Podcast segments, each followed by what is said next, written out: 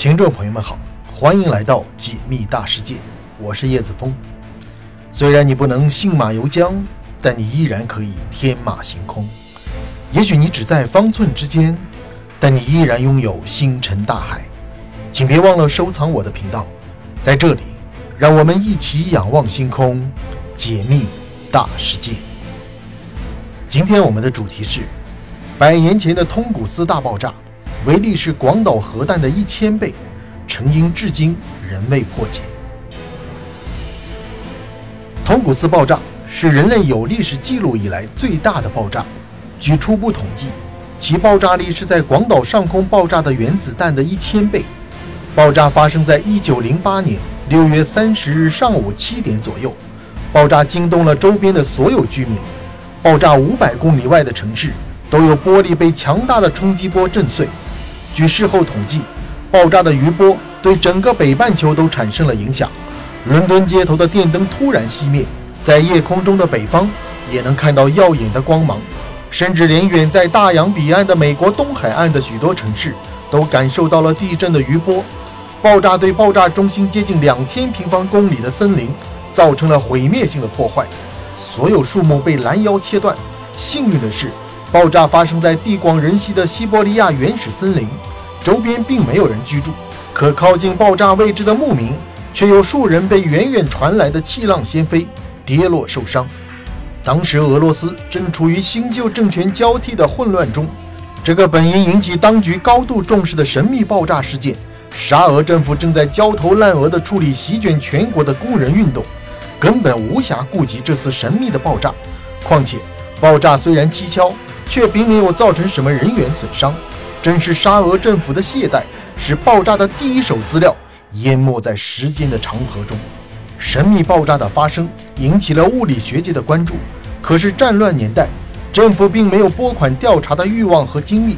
直到二十年后，苏联物理学家库里克才想起苏维埃政权提请调查通古斯大爆炸的工作报告，为了取得当局的支持，以获得调查资金。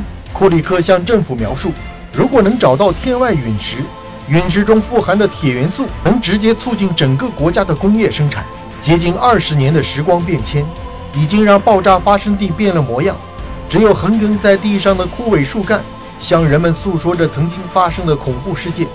可经过人们的排查，在爆炸中心附近，并没有发现陨石坑的痕迹，就连从空中俯视整个爆炸地区。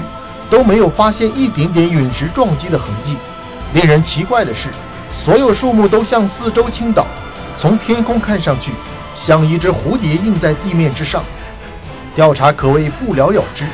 原本最具信服力的陨石撞击说，也是因为失去了证据的支撑，让人不能信服。而这次的调查也有一定的收获。调查组发现，爆炸地区的树木生长速度明显高于以往，年轮的宽度。也比之前增加了两倍以上。爆炸发生地区的动物也像经受了辐射一般，纷纷出现身体异常。直到美国在广岛投掷的原子弹爆炸后，苏联科学家发现，原子弹爆炸过后的广岛遗迹与通古斯大爆炸的现场有着许多雷同的地方。核爆炸论充斥着人们对通古斯爆炸的怀疑。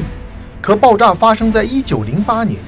那个时候，连坦克都是战场上的新型武器，人类怎么可能会有研制核弹的能力？唯一的解释，只能是在地球外部一定有着更为先进的文明。或许地球只是他们的核试验场，又或许是一艘具备核动力的外星飞船在降落时发生意外，在高空发生了爆炸。只有这样，才能够完美的解释爆炸中心有遭受辐射的现象。也能对地面没有找到任何陨石坑给出一个合理的答案。这个解释也有一些说不通的地方。不管是由什么引起的爆炸，至少爆炸现场应该会散落爆炸物的残骸。可人们却并没有在爆炸现场找到任何蛛丝马迹。美苏冷战时期，有科学家将通古斯大爆炸的原因归咎于降落在地球上的反物质。当宇宙空间中的反物质与地球上的物质发生接触时，会造成时空坍缩，从而引起爆炸，释放巨大的能量。可是反物质也只不过是物理学界的一种假说而已。我们并没有证据证明宇宙空间中反物质的存在，用来解释爆炸成因，未免太过牵强。通古斯事件仿佛陷入了重重迷雾。爆炸发生后，无数的物理学家对此提出假说，又有无数的物理学家对这些假说进行否认。最终，所有的学术辩论都归于平静，整个神秘事件也渐渐消失在人们的视野中。通古斯爆炸距今已有一百多年，在长达一个世纪的时间里，有无数科研团队对通古斯大爆炸的成因进行过假设和推论，可所有的论点都得不到实体证据的支持。随着时间的逐渐流逝，爆炸的现场早已不复存在，可能通古斯爆炸。最终将成为千古谜题，留待人们猜测。